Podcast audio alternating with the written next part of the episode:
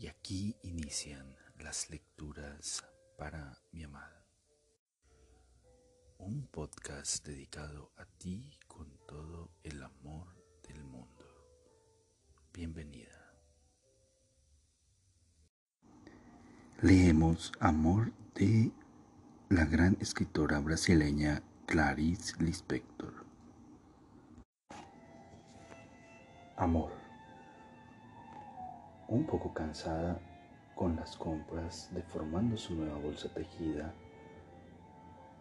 Ana se subió al tranvía. Depositó el bulto en su regazo y el tranvía emprendió la marcha. Entonces se recargó en el asiento, buscando la comodidad, con un suspiro de satisfacción a medias. Los hijos de Ana eran buenos, eran una cosa verdadera y jugosa. Crecían, se bañaban, exigían, malcriados, instantes cada vez más completos la cocina era al fin espaciosa. La estufa descompuesta tronaba. El calor era fuerte en el departamento que poco a poco iban pagando. Pero el viento, al chocar con las cortinas que ella misma había cortado, recordaba que, si quería, podría hacer una pausa y secarse la frente mirando el sereno horizonte, como un labrador había plantado las semillas que tenía en la mano, no otras, solo esas, y crecían árboles. Crecía su rápida conversación con el cobrador de la luz, crecía el agua que llenaba el lavadero, crecían sus hijos, crecía la mesa con comida, su marido que llegaba con los periódicos y sonriendo de hambre, el canto importuno de la sirvienta del edificio. Ana le daba a todo, tranquilamente, su mano pequeña y fuerte, su corriente de vida. Cierta hora de la tarde era más peligrosa. A cierta hora de la tarde los árboles que había plantado se reían de ella. Cuando ya nada necesitaba su fuerza, se angustiaba, pero se sentía más sólida que nunca. Su cuerpo se había vuelto un poco más grueso y había que ver cómo cortaba las camisas para los niños. La enorme tijera haciendo crujir la tela, todo su deseo vagamente artístico se había orientado desde hacía mucho a hacer que los días fueran consumados y hermosos. Con el tiempo, su gusto por lo decorativo se había desarrollado y había ido suplantando a su íntimo desorden. Parecía haber descubierto que todo era susceptible de mejora. A cada cosa se le prestaría una apariencia armónica. La vida podría ser moldeada por la mano del hombre. En el fondo, Ana siempre había tenido la necesidad de sentir la raíz firme de las cosas y lo había logrado perplejamente gracias a un hogar. Por caminos torcidos había ido a parar un destino de mujer, con la sorpresa que cabía en él como si se lo hubiera inventado. El hombre con el que se casó era un hombre de verdad. Los hijos que tuvo eran hijos de verdad su anterior juventud le parecía extraña, como un padecimiento de la vida. Había salido de ella poco a poco para descubrir que también sin felicidad se vivía. Al abolirla, encontró una legión de personas antes invisibles que vivían como quien trabaja con persistencia, continuidad y alegría. Lo que le había sucedido a Ana antes de tener un hogar quedó para siempre fuera de su alcance. Una exaltación perturbada que tantas veces se confundía con una felicidad insoportable. Creó, en cambio, algo al fin comprensible, una vida de adulto. Así lo había querido y elegido. Su preocupación se limitaba a tener cuidado a la hora peligrosa de la tarde, cuando la casa estaba vacía y ya no la necesitaba. El sol alto, los miembros de la familia repartidos en sus funciones. Al ver los muebles limpios, el corazón se le encogía un poco en estupor, pero en su vida no había lugar para enternecerse por su estupor. Lo ahogaba con la misma habilidad que le habían transmitido los quehaceres domésticos. Entonces salía a hacer las compras o a llevar cosas a arreglar, cuidando de su hogar y su familia sin que ellos lo supieran. Cuando volviera estaría atardeciendo y los niños, de regreso de la escuela, la exigirían. Así llegaría la noche, con su tranquila vibración. En la mañana despertaría aureolada por los serenos deberes. Encontraría los muebles otra vez polvosos y sucios, como si volvieran arrepentidos.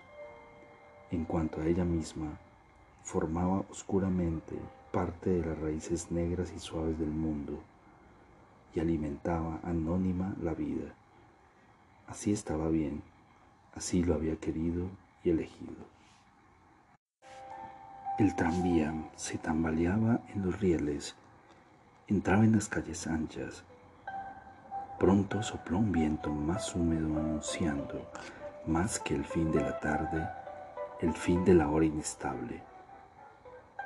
Ana respiró profundamente y una gran aceptación dio a su rostro un aire de mujer. El tranvía se arrastraba, luego se paraba en seco. Hasta Omaita tendría tiempo de descansar. Entonces vi al hombre inmóvil en la parada. La diferencia entre él y los demás era que él estaba realmente inmóvil, de pie mantenía las manos hacia adelante. Era un ciego. Pero, ¿qué otra cosa hacía que Ana se enderezara desconfiada? Algo intranquilo estaba sucediendo. Entonces lo vio. El ciego mascaba chicle. Un hombre ciego mascaba chicle. Ana todavía tuvo tiempo de pensar por un segundo que sus hermanos irían a cenar. El corazón le latía violento, espaciado. Inclinada, miraba al ciego profundamente, como se mira lo que no se ve, lo que no nos ve.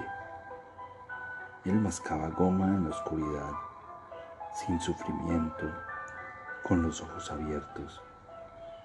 El movimiento de su mandíbula hacía parecer que sonreía y de repente dejaba de sonreír.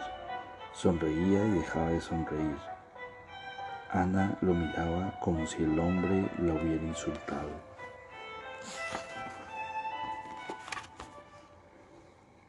Y quien la viera tendría la impresión de que era una mujer con odio, pero seguía mirándolo, cada vez más inclinada. El tranvía dio un arrancón repentino y la lanzó desprevenida hacia atrás. La pesada bolsa de tejido cayó de su regazo, se desplomó en el suelo. Ana soltó un grito. El chofer dio la orden de detenerse antes de saber qué sucedía. El tranvía frenó. Los pasajeros voltearon asustados. Incapaz de moverse para recoger sus compras, Ana se enderezaba pálida. Una expresión que hacía mucho no usaba resurgía en su rostro con dificultad, aún incierta, incomprensible. El muchacho de los periódicos reía entregándole el bulto, pero los huevos se habían roto en el paquete de periódico. Yemas amarillas y viscosas goteaban entre los hilos de la red. El ciego había dejado de masticar y adelantaba las manos inseguras, intentando inútilmente asir lo que pasaba.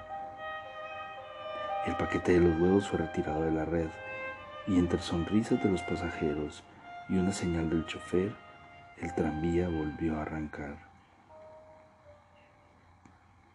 Pocos instantes después, ya no la miraban. El tranvía se sacudía en los rieles y el ciego que mascaba chica había quedado atrás para siempre, pero el daño estaba hecho. La red tejida se sentía áspera entre sus dedos, no íntima como cuando la, la hizo. La red había perdido su sentido y estar en un tranvía era un hilo roto. No sabía qué hacer con las compras en su regazo. Y como una extraña música, el mundo recomenzaba a su alrededor. El daño estaba hecho. ¿Por qué? Se habría olvidado de que había ciegos. La piedad la sofocaba. Ana respiraba pesadamente. Aún las cosas que existían antes del acontecimiento estaban ahora en guardia. Tenían un aire más hostil, perecedero. El mundo se había convertido de nuevo en un malestar. Varios años se desmoronaban. Las yemas amarillas oscurrían Expulsada de sus propios días, le parecía que la gente en la calle estaba en peligro, que se sostenía por un equilibrio mínimo al filo de la oscuridad y, por un momento, la falta de sentido hacía que la gente se sintiera tan libre que no sabía dónde ir. Notar la ausencia de ley fue algo tan súbito que Ana se sostuvo del asiento de enfrente como si pudiera caerse del tranvía, como si las cosas pudieran revertirse con la misma calma con que no se revertían.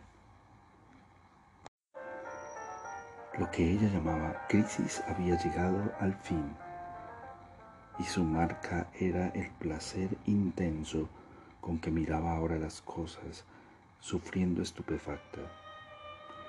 El calor se había vuelto más bochornoso, todo había adquirido fuerza y voces más altas.